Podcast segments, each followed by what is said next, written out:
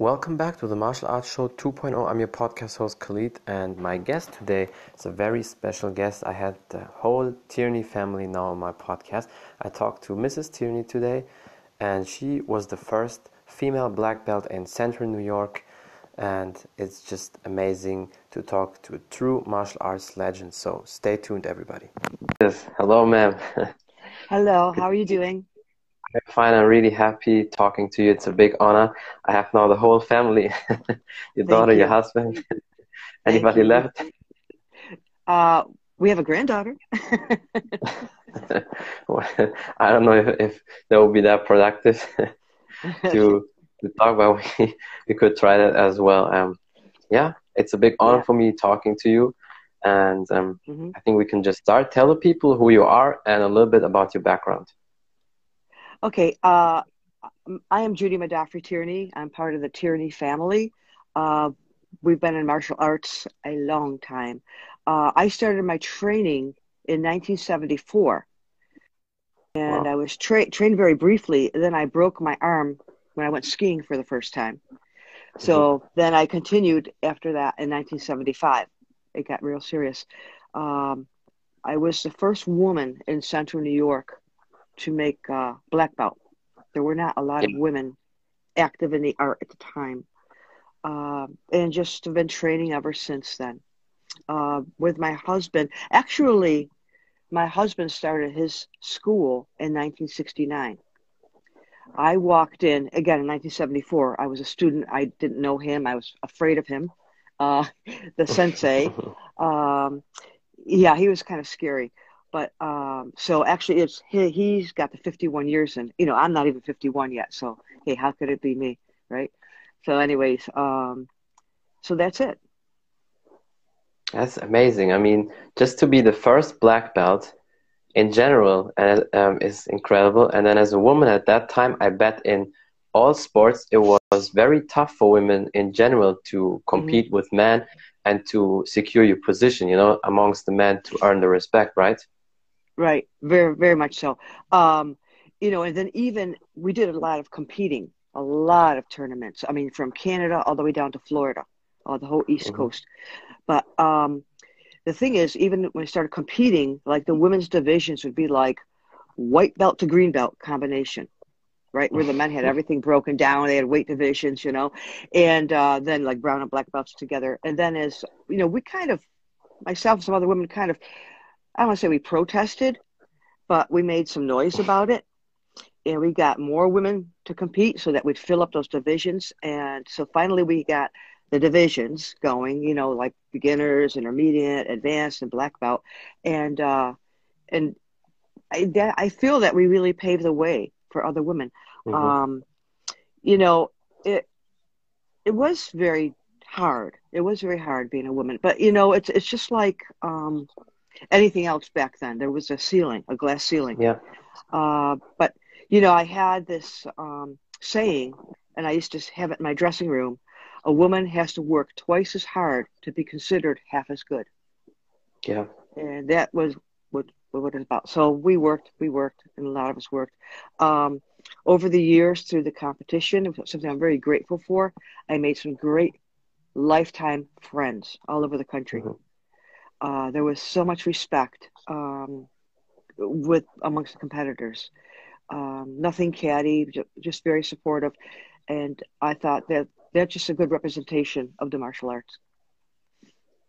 That's amazing. I mean, as you said back then, it was in every sports. I remember people said to me in Germany in the 70s, women played for the first time in soccer, and it was even then really hard but i can imagine with martial arts probably it was even harder because you know it's competitive it's it's fighting it's really hard contact sport so you yeah. probably had to show them for real what you got right right exactly even though way back i'll say before the martial arts uh, in high school i loved athletics you know and both mm-hmm. my brothers very good athletes and i used to get so frustrated because there was nothing you know we'd have um, like a little after school things. It was nothing like you'd go and play against other schools.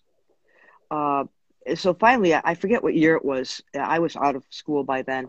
They passed, uh, I think it was Title Nine or Title Ten, in which uh, mm-hmm. women, girls, had to have the same amount of time in the gym with their sports, and it was became teams and you know competitive. And now look at even college, how much that's changed.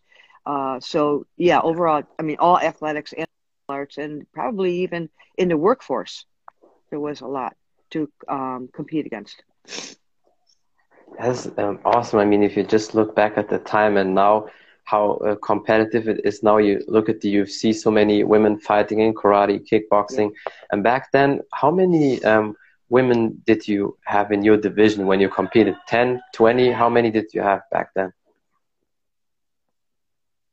To Toronto, uh,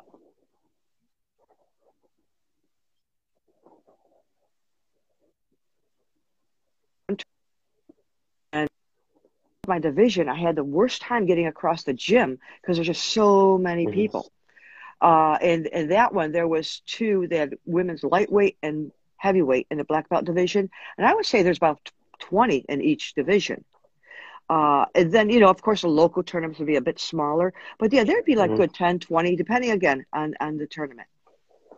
So that's compared to today, probably nothing. Like only 20 women in, in a division is nothing. If you look at these days, how stacked yeah. all the divisions are, right? Yeah. I don't know how big they are now. I know some tournaments I've seen, they seem to be very small to me, but um, I don't know. Mm-hmm. I, I haven't been to a lot of tournaments lately. It depends probably also on the weight classes. And did, uh, did you have weight classes back then or just from the belts on? Only in the big, big tournaments there were weight classes. Other than that, there's no uh, weight class at all. Um, I remember I, we were in Florida and I was fighting this young lady. She, she is a big girl, really a big girl. I said, okay, wow. But you know, I, I, I won. I won. I did. I did very well, and I got done. And my friend said to me, "Do you know she's rated number three in the country, right?" And I said, "Why didn't you tell me before I fought her?" She said, "Because you wouldn't have won if I told you." That's maybe so, smart. So would you say the the mind game played a big role for you as well back then oh, with the competing? Yeah, Oh, everything. Yeah, the mind. Eh, sure, sure. If you know, I think with like anything, if your head's going, your head's in control. Yeah, and would you say you were as a competitor strong in your mindset, or you were always nervous and you had and you always needed somebody to push you and tell you you will win, you will do that, or would you say you were tough and strong uh, also mentally? Um, I was pretty strong in my mindset. Um, as I got more and more confident, I would play a game uh, when they'd say to line up and say all the other women would line up on one side of the ring, I go and I get on the other side of the ring and they'd look and they'd come over and line up next to me. So just kind of making a statement that I'm kind of in control here. But you know, it took a while. At first, at first in the early years, of course, you're not as confident. You need a little push. And um, but yeah. as the years went on, it was it was a good feeling. I don't want to sound like I'm cocky. It was just a, way you had to get your your mindset privilege of um, making a videotape back in the 80s, mm-hmm. uh, karate aerobics. And what was kind of cool about that is it, it, in the 80s, the early 80s, aerobics was so popular. You know, you had yeah. Jane, Jane Fonda was leading the way. And, uh, and I used to kind of fantasize, you know, instead of like um, people doing these moves that mean nothing, why not do karate moves in an aerobic type of thing. Yeah. And my gosh, I used to think about that, and we were approached by these investors, and this is a, this is what they wanted to do. And I said, "Oh my gosh, I've been thinking about this for a couple of years." So, and it was a lot of fun. um, yeah, we made it. It did pretty well. You know, it did pretty well. Um, there was a card inside of each tape in which you'd respond, they'd send it back, and we were getting yeah. cards from all, all over the world back. So the tape was selling. What was funny was um, a few years ago, my husband and I went to California to um, train these people and to promote them, and mm-hmm. We got talking, and they had used my videotape when they were teenagers. they worked out with wow. it.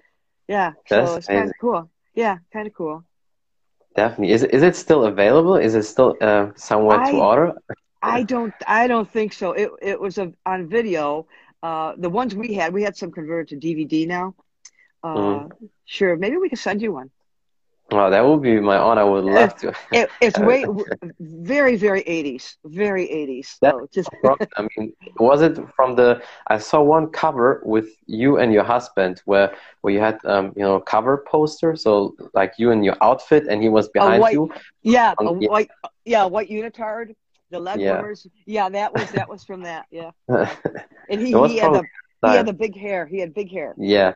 Yeah, yeah. It was probably the style back then. Um, It was but yeah. just yeah, and I had I have to say you looked amazing on that cover. But you, I mean, you still look fantastic.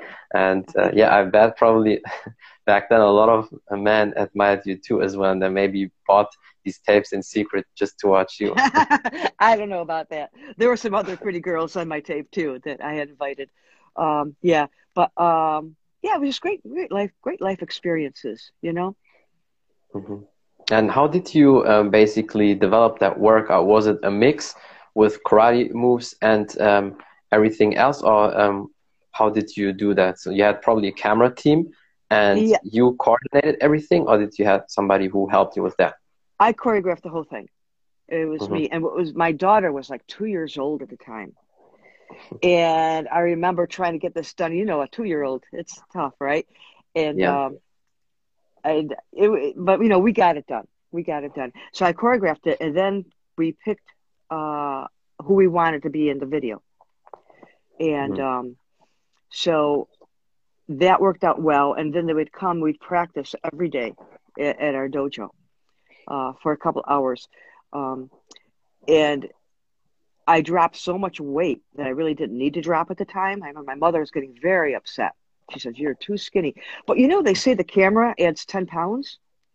Yeah. Camera does add 10 pounds, you know? So I was happy I had dropped that weight because that little white unitard was, he couldn't hide anything behind there.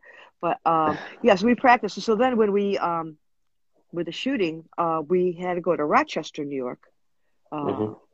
and they it was studio and they had like three huge cameras like overhead and here and here it was very professional very professional and uh it was just a great memory a great life experience Mhm. Yeah, I can I can imagine. I definitely, if I get the chance, I need to see that. That's that's Yeah. probably really awesome. But some tough workouts. People underestimate how tough these workouts are if you do them right. Yeah. Yeah yeah and it was all karate it was all punching kicking but done to music and organized and choreographed you know from my dancing background i was able to choreograph Mhm. Um, and then I used to um, make up katas uh, for our demonstration teams for the kids Yeah. to do. And you know, I think, um, like I said, the the karate and the dance all coming together pretty much. Yeah, I definitely can see that. And before we go more into your training, as a kid or teenager, did you do any type of sports uh, Yeah. before, besides the, the dancing uh, or anything else? Oh yeah. Oh yeah. Oh yeah. Oh, yeah. I was always, like I said, um, you know, I, I have an older brother and a younger brother, and uh, the older brother, uh, baseball and basketball were his things. Mhm. So, um, I remember we were at a playground, all right, and he had the first pick. He said, "I'll take my sister." I thought, "Oh wow," you know, and I just felt so good. But I used to. He was a pitcher, and he could throw that ball, and I used to warm him up before the game, Mhm. and that ball would be going, whoo, and be doing a. He'd put all the spin on it, right, and the boys couldn't catch for him. And but they That's- wouldn't let me. They still wouldn't let me play. You know, I would just play off. But so I play with the neighborhood, play with my brothers. Um, we were always outside playing. Like you know, when the street lights go on, you got to go in, type of Yeah. thing. Yeah, um, yeah. And then uh, I did play a lot of softball right after high school, um, in a city recreational league. Uh, in fact, it was my gym teacher had formed the team and asked me to play. Mhm. So yeah, no, I've always been in athletics. Yeah, these days you uh, rarely see that the kids play outside until it's dark. These days, so many kids are behind the computer or PlayStation or I the phone, and yeah, it's a little bit sad. I know it's so different now, and you know what's really kind of sad is um, the way things are. Um, Mhm. It's hard to let the kids go out like that now and be Yeah, out there and true. like, okay, when street lights go on, you guys come home. You know, it's just so different now. You know, back then, um, you had I, the parents watch out for everybody's kids. Yeah. You know, Um, but yeah, it's kind of sad what's happened. That's true. That's a good point you said. Yeah. These days, even if you want to um, let them play outside, you still have to watch. Even if, if you live in a good neighborhood, there's still some people maybe walking around where you look kind of, hmm, I don't trust that person. And Mhm. also, so many people don't do martial arts, especially in Mhm. Europe and Germany. They're more into soccer, which is great. I love soccer. But uh, for me, it was always important also to do martial arts because I want to feel safe. I want to defend myself, plus the confidence. So for you, it was probably the same. As soon as you were good at martial arts, you knew, okay, if some of these guys uh, come up to me, I definitely know how to handle that. Definitely. Um, yeah. It, like it's, like I know we have a young couple. We live in a very nice neighborhood. A young couple that live across the street from us, and they have two little kids. Mhm. Uh, and I think the boy is seven and the little girl's four. And when the kids are outside playing, the parents are right in the driveway watching. I thought, wow. Yeah, Yeah. Uh, anyways, it is what it is.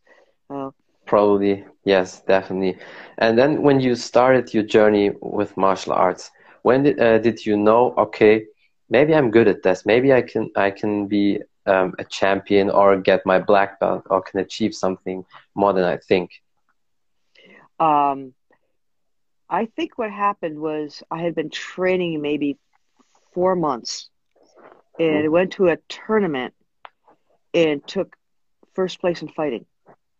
Wow. Um, and it, yeah, and it was, um, it did a lot for my confidence at that point. Um, um, yeah, that's what really turned me on. I said, I like this. Yeah, I can imagine. I mean, if you just immediately first place, that probably boosted you for the rest of the year. Oh, yeah. Oh, yeah, definitely. And then when you uh, competed, um, how hard was it for you um, competing alongside men and probably the disrespect you, you got from a lot of men in the beginning? How hard was it for you to fight through that? Um, you know, like I said, having growing up with brothers, um, it wasn't too hard to fight through it. You know, just being used to that type of thing. I mean, we used to we used to fight. I'll tell you, my oldest brother, he's three years older than me, and it was um, the night before his wedding. No, it was the morning of his wedding. We were staying in a hotel because we were it was out of town, and he had me put that bridesmaid gown on at six o'clock in the morning, and we got into a physical fight. um, I was eighteen, he was twenty one, um, and yeah, the morning of his wedding. yeah, but see, I was used to that type of thing. That's that's awesome. Mean, probably Yeah. you were tough for the rest of your life then. But Mm. um, so, how many years did you train when you received your black belt? Two, Wow, two years. Yeah, that's yeah, that's yeah. incredible. You probably trained all all all day. every day, every day, every day. And how many hours did you train usually? Oh gosh, you know the classes then were so long. Like the classes were like two and a half hours long. So yeah, about two two and a half hours a day. hmm Yeah, these days they cut uh, the the classes down probably to an hour or an hour and a half. But I Even at also that, love yeah. these long classes. Yeah.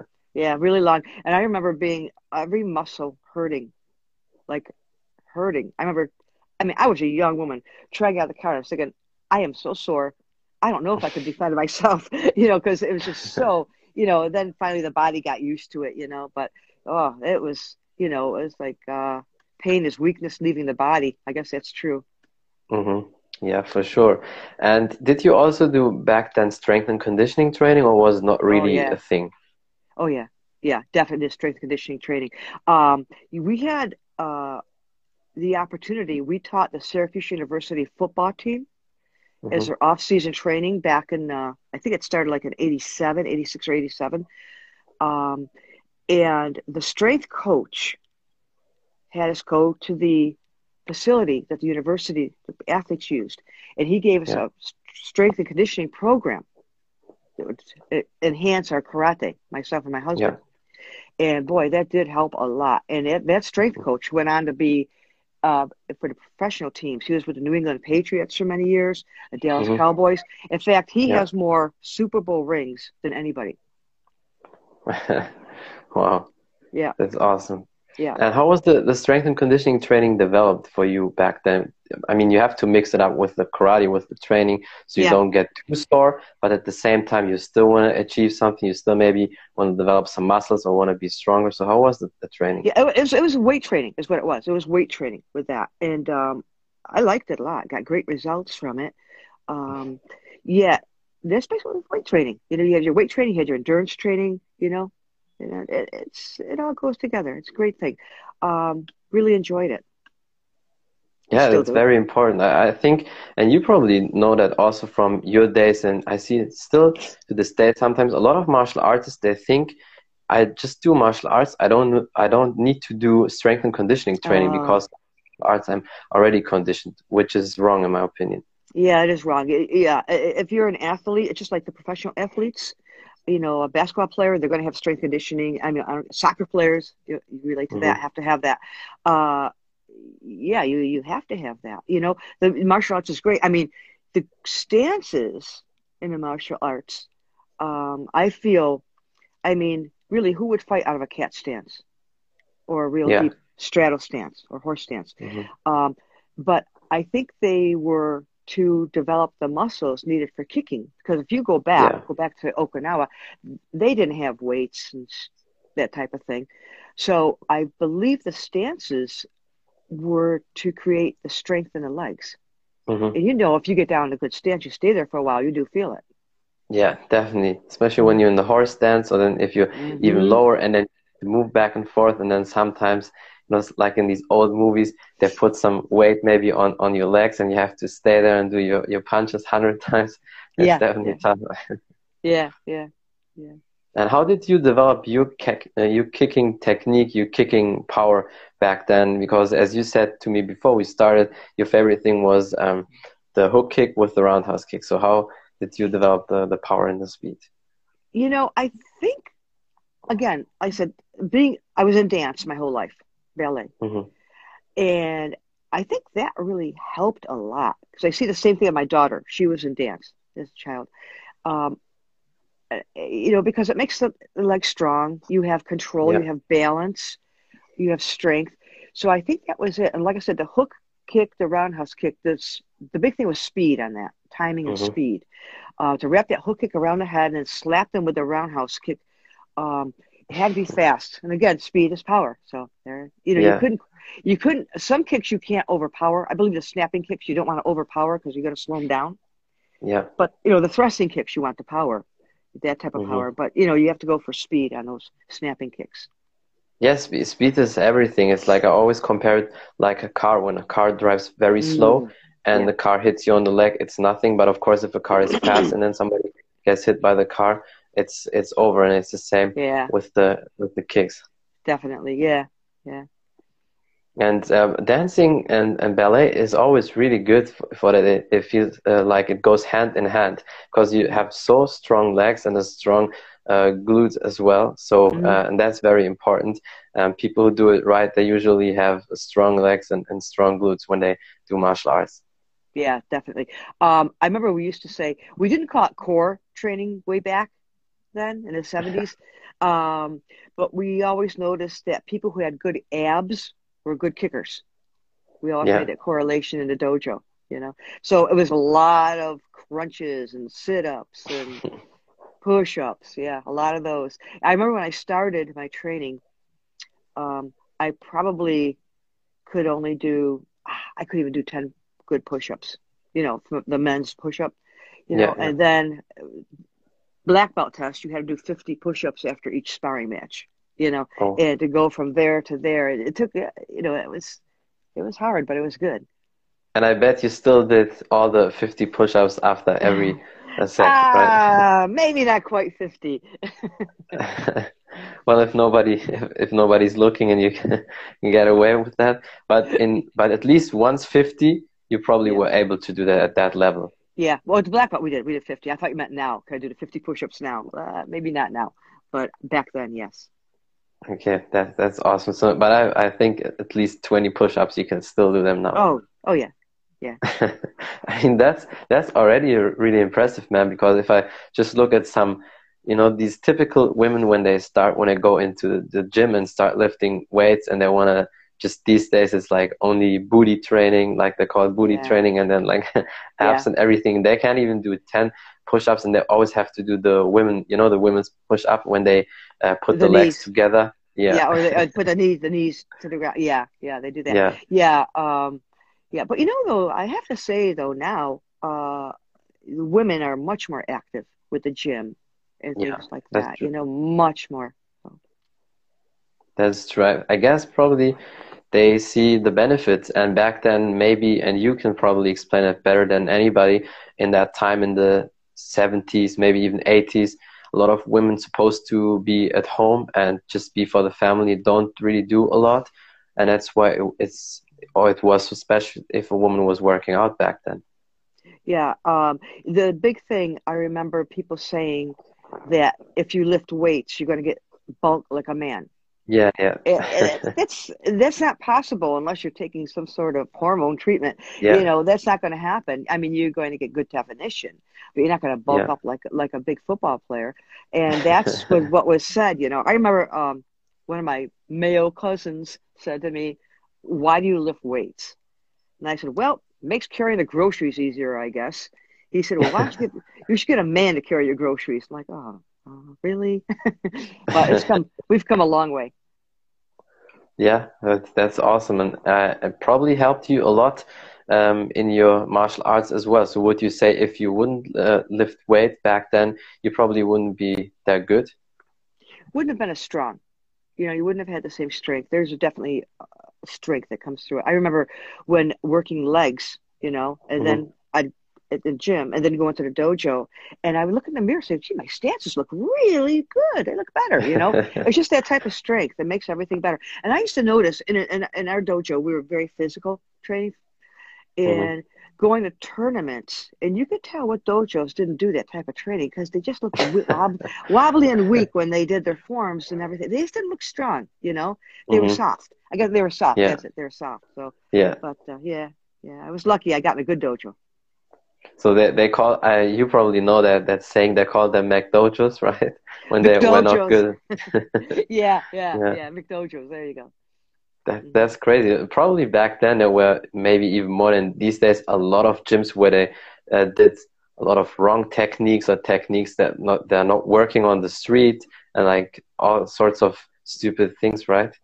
I don't know. Um, I think in the early early parts of my training, things were pretty good because there wasn't a lot of schools and everybody mm-hmm. was, you know, for real. But as the years went on and everybody was opening up schools, I mean, there's dojos all over the place, and they break away from their instructor and open their thing, and then uh, that's just how things starting to break down. Um, yeah, for sure. Yeah. And there's one thing I want to talk about with you. Um, your husband said that last time, and I wanted to talk with you about it specifically, you uh, had probably or were the first person to start the uh, kids program for uh, yeah. martial arts back then. Yeah, um, I was. At first, they wouldn't they wouldn't take kids under the age of 8 you mm-hmm. know, and then it went to six, and then I said, you know, I think my daughter was four at the time. I said, why don't we start doing four year olds? Mm-hmm. And he said, You're crazy. I said, No. And everybody was afraid. Like, how do you teach a four year old? You teach a four year old like they're a four year old. You know, don't you know that's it. You just go to that level. And so yeah, I started that the four and five year olds. Okay. Mm-hmm. Then I got real brave for a while and took three year olds.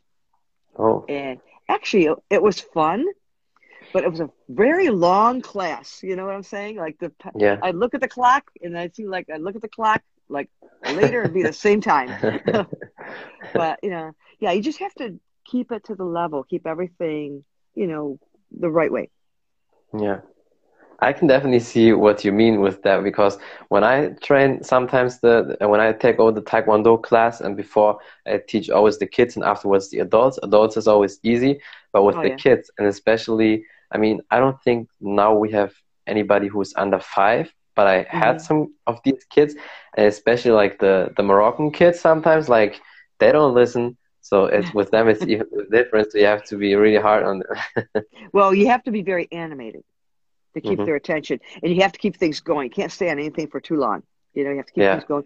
Throw a yeah. little game, throw a little game in there, like Sensei mm. says instead of Simon says, um, you know, and that type of thing. But uh, you know, it, it's so good for them. Their needs are different than the adult yeah. needs. You know, they need that focus and discipline. Um, and we get a lot of children who have uh, ADHD, attention deficit mm-hmm. disorder, with hyperactivity. So, you know, if you think about those poor kids, you know, they're in school and you know they're catching it all day long because they just can't conform. Oh, yeah. And so by the time they get to the dojo, and I always tell the instructors, you know, be careful. These kids have been beaten up all day long.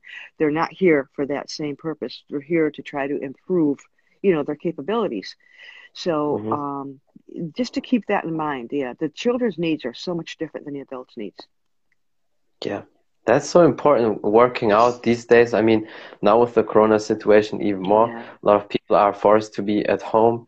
Mm. And kids need to, to run. Kids, kids need to work out because a kid is not supposed to sit for hours straight in yeah. a chair. And then they call it like they, they have some, maybe some attention uh, problems. Um, yeah. But it's just as a human being, we need to move. And so that's why it's, it's important to, to train every day, and especially as a kid, even more. It is. It is. It's just such a hard time right now with this virus. Uh, just really hard, really hard, yeah. affecting everything. Mm-hmm. It's so true.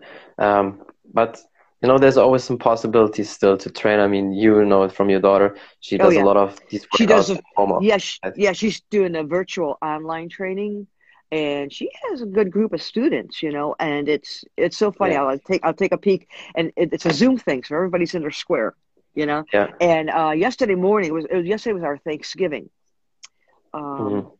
in the states, and uh, she did uh, a Thanksgiving kickboxing class in the morning, yeah. and she had like twenty squares with people. Some yeah. squares had more than one person in because they'd be like you know mother daughter or you know brother brother and and it was really kind of cool to watch. You know, I, I never would have thought of anything way back. You know, it's how you know she's it's nice. She's changing. She's making the best of what she can do right now until she can yeah. open a, a brick and mortar dojo.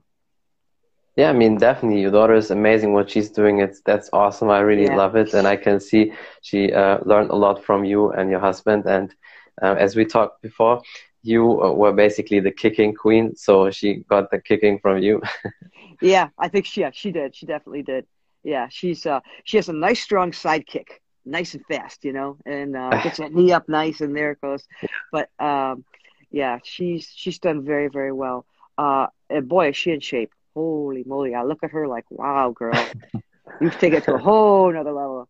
but I bet you probably back then also looked amazing. I mean, just if I look at the picture from uh, the the cover, yeah. you looked amazing, and I mean, I bet you're still in shape. So there's oh, nothing. I, I still look amazing. yeah, I, I, can imagine. Um, and when you did your training, when did you realize, okay, maybe I'm, I, I like the kicks more than, than the punching? Oh, you know what it was? Uh, because it was me in the dojo and men. Mm-hmm. If um, I did not want to be in a hand zone and a punching zone with them. Yeah, yeah. So I wanted to keep them away. So that's I use those kicks to keep them in my kick zone.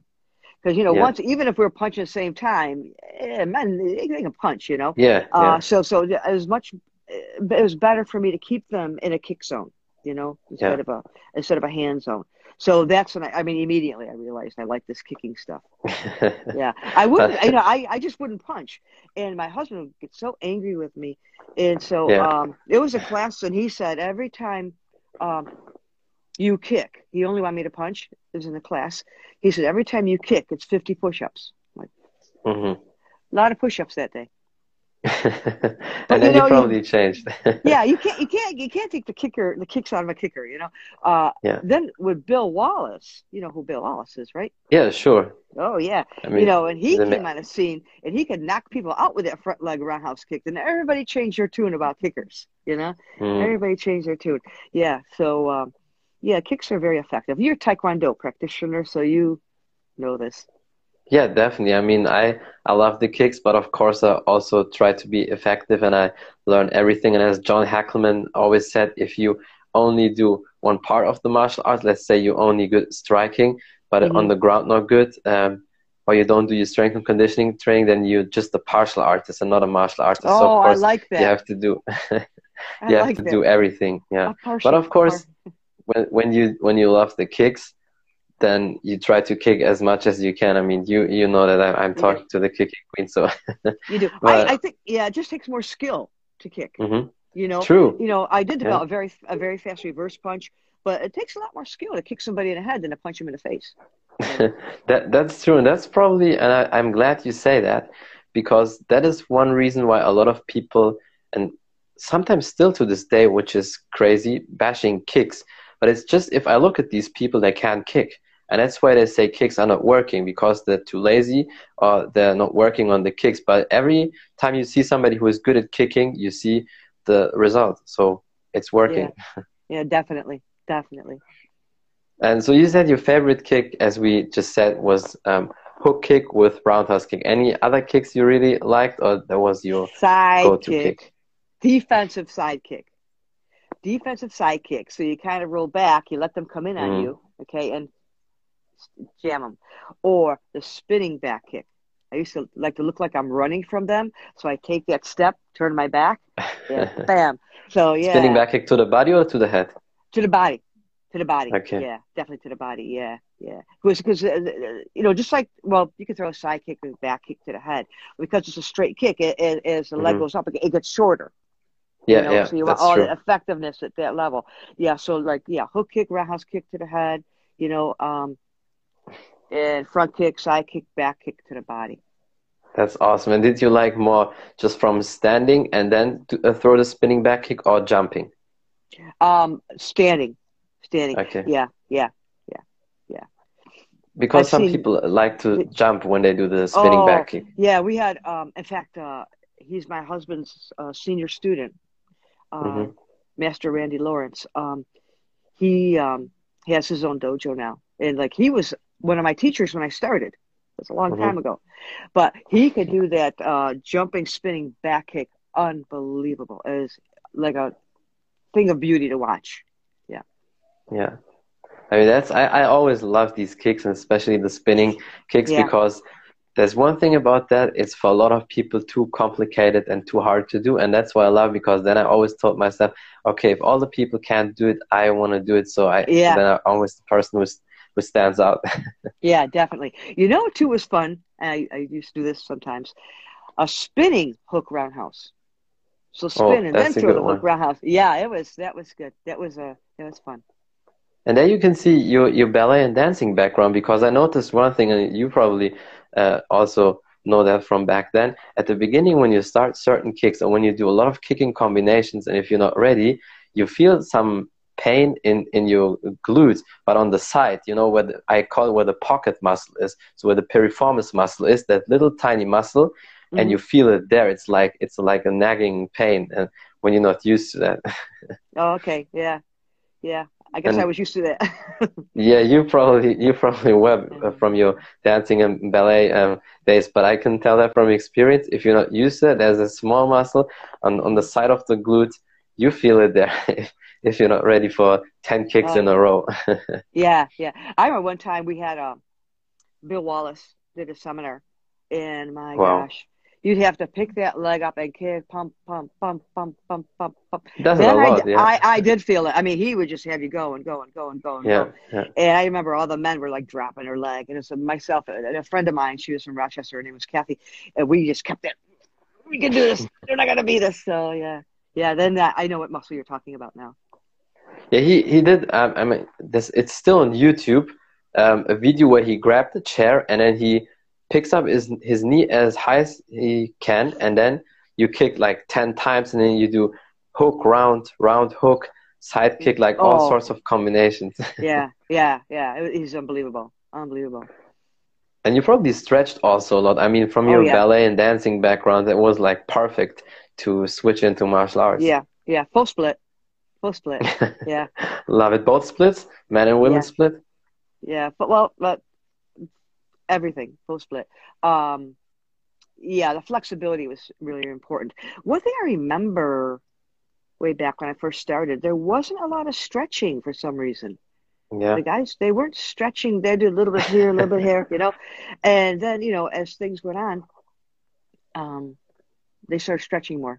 But Mhm. yeah, yeah, not a lot of No, yeah, then. that's that's good that you said and Now I understand why Jean-Claude Van Damme said, um, because he's born in 60 and, and then he, he started in the 70s with karate in Belgium. And then uh, now I understand what you mean when he said his coach was very inventive with the stretching and everything, because then it makes sense. Back then, probably not a lot of people started stretching a lot or just the conventional stretches, but not really going deep into the split of frog stretch and all that stuff. Yeah, I don't think they understood the anatomy very well Mhm. um, back then, but uh, yeah, uh, it's definitely improved in that way all over training. The stretching, like you said, the strength and conditioning, the cardio, and the stretching, and then your martial arts training.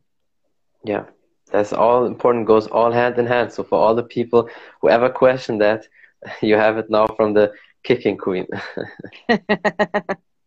That's good. And when you uh, did the, the uh, your husband called it the Pee Wee program, right, for the Yeah. little kids. Yeah. So when when did it start to ramp up? Because there was once a time where you couldn't uh, save yourself from all the requests to train people to to train the kids. Okay, well, it kind of ramped up. Um, like I said, we started it. Oh boy, uh, I think it was maybe 87, 88. Um, Mhm. It was just a few kids, and then it grew, grew, grew. And I remember I have a picture I found. We were doing a, a demonstration in a shopping mall hmm a long time ago, and um, we brought the little peewees because people love to see little kids, right? And my gosh, there had to be like twenty of them in the in the demo. I looked, I said, "Wow, it really did grow," but um, yeah, that's how I saw ramped up. Um, and a lot of those kids stayed until college and did Wow. become black belts. Yeah, it was the retention was amazing. That's awesome. And speaking of black belts, how many black belts do you have? I bet you also have a lot.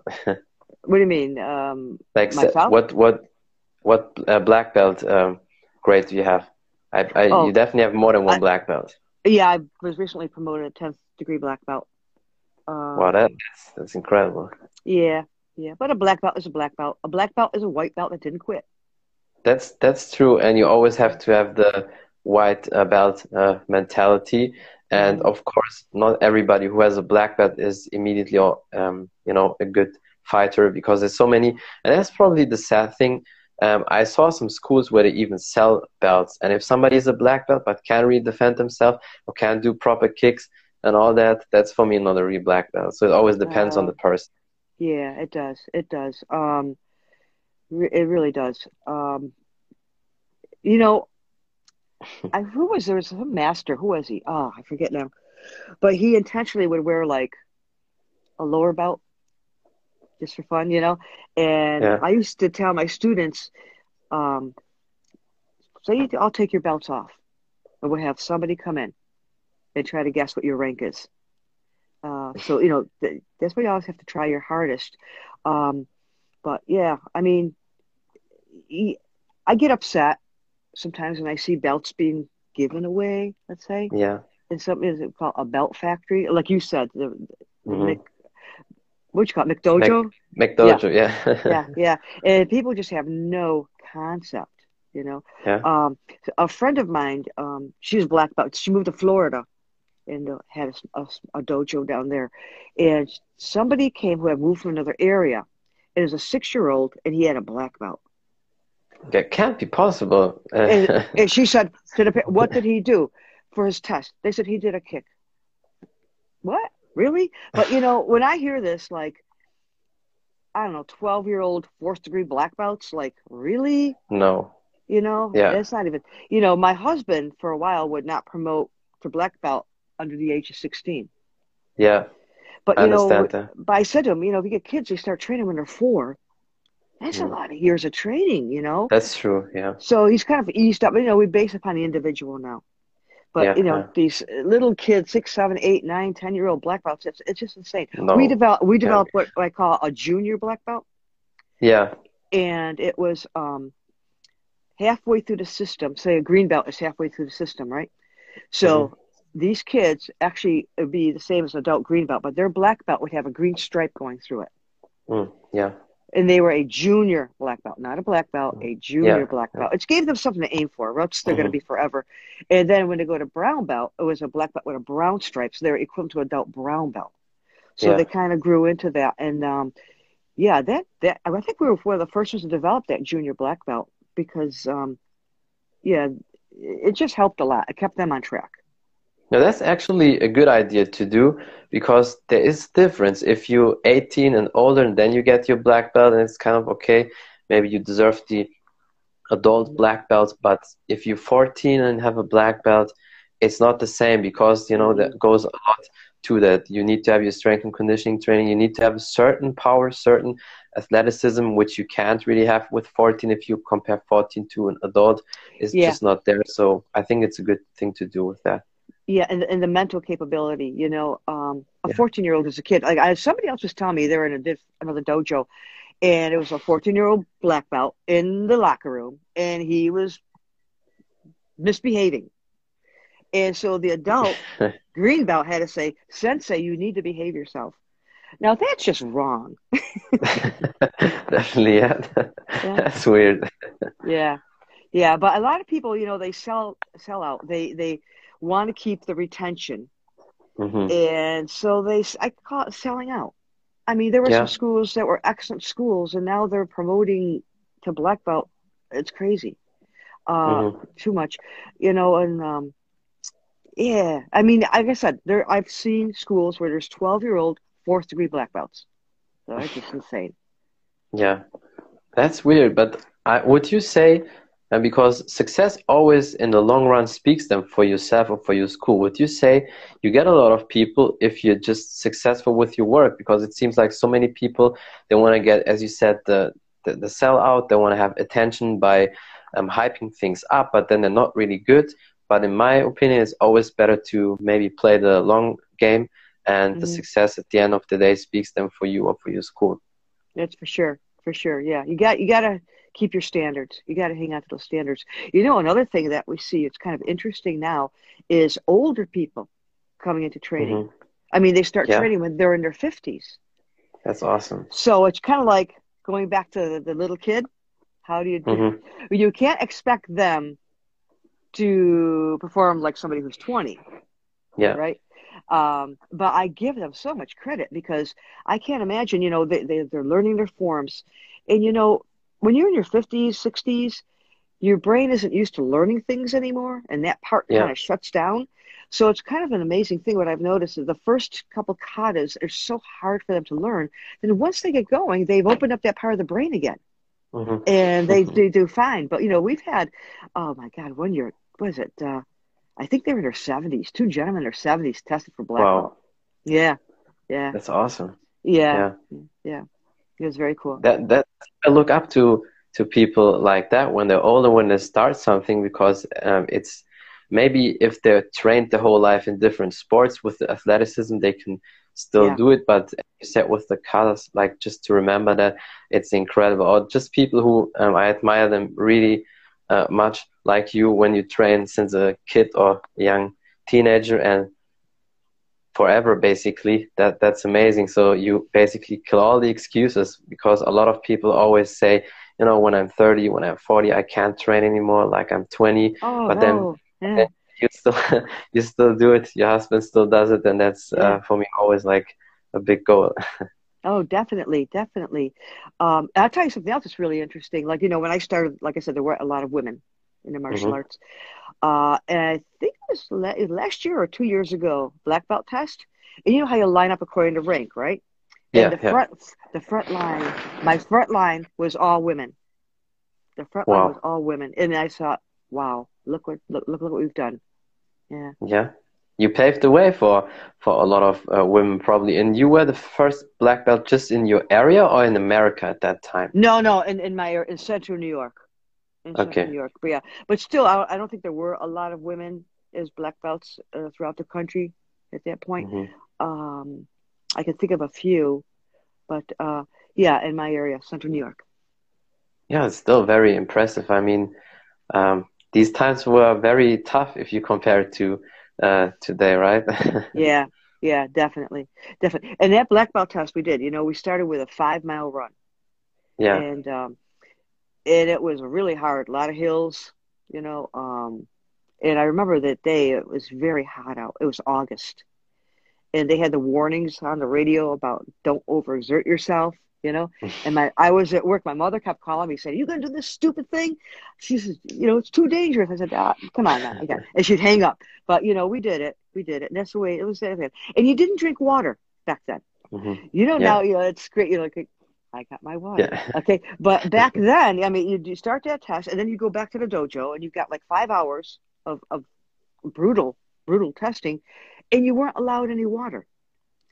And uh, now, I mean, now I know it is incredible. Now they're it, it's much healthier now the way they're drinking the water. but we used to have a at the end of the test a sake ceremony.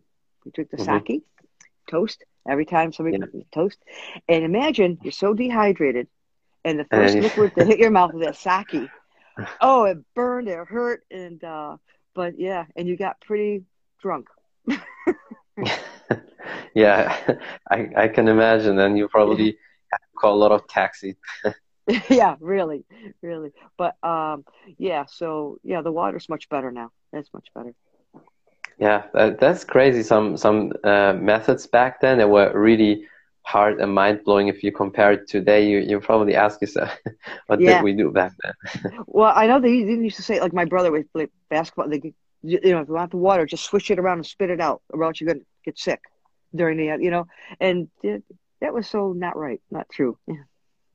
but it developed some toughness you still yeah. have it to this day and um, i think these days a lot of people should have a little bit more toughness than right. than they have because everybody is so soft and when i say that a lot of people get offended because they mm. they say oh you're not 50 or 60 you, you can't say that but then when all the people say that and i always say okay he or she said that so listen to them because ray thompson also said that when yeah. I had him on my podcast, he said the same. He said you got to develop some toughness, and if you don't develop toughness in martial arts, then maybe you are in a daycare. yeah, there you go. Yeah, you got the toughness mentally and physically, you know. And like you're right, people are soft. You know, people are soft. Yeah, yeah, that's probably a sign of the time how it is. So. Yeah we have to strive to the people who are also strong. I uh, tend to go more in the direction with strong people, and I, I don't like to be um, with mental weak people or like soft people. It's mm-hmm. because it, it, pulls you also kind of down a little bit. Yeah, definitely. Um, yeah, you want to be with people who thrive. You know, yeah. Um, it just keeps you on top too. It's like it's like hanging out with negative people. Mm-hmm. You get, you know, you don't hear that. You got to stay with positive people. Yeah, definitely. And how do you train these days? I mean, as we uh, said at the beginning, you're still very fit and you still uh, look great. So how do you train these days?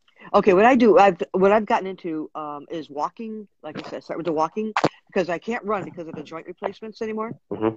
So I walk between four and six miles.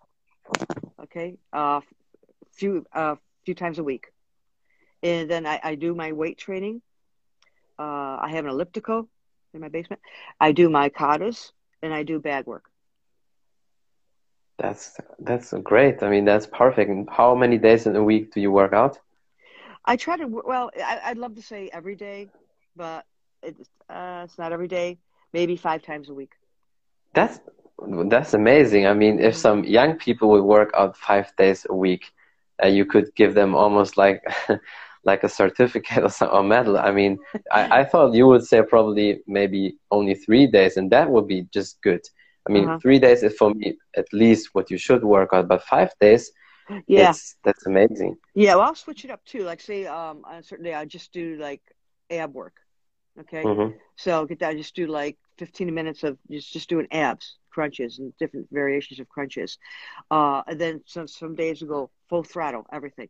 You know, uh, and then another day maybe just leg work. So switch it up. And you still probably work on your kicks, right? I like to kick. so how high would you say can you still kick? At least your head height? Uh, my head height. Yeah, my head height, I'd say. But they're still powerful. I can imagine they're probably still powerful, the kicks. Yeah, they're more powerful if I kick lower, though. I noticed that. so I think in a body yeah, in a, kicks. yeah, in a real situation, yeah, I wouldn't go to the head. You know, Yeah, I'd be yeah. go, I'd be I'd be going to the leg, to the body. Yeah, Yeah. take that rear leg roundhouse kick right to the quad.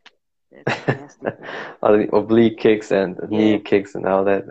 Yeah, yeah, yeah. Yeah, that that's amazing. I mean, you're very um, inspiring lady, and I admire you. And it's amazing. you. I can see I can see why your daughter is so special.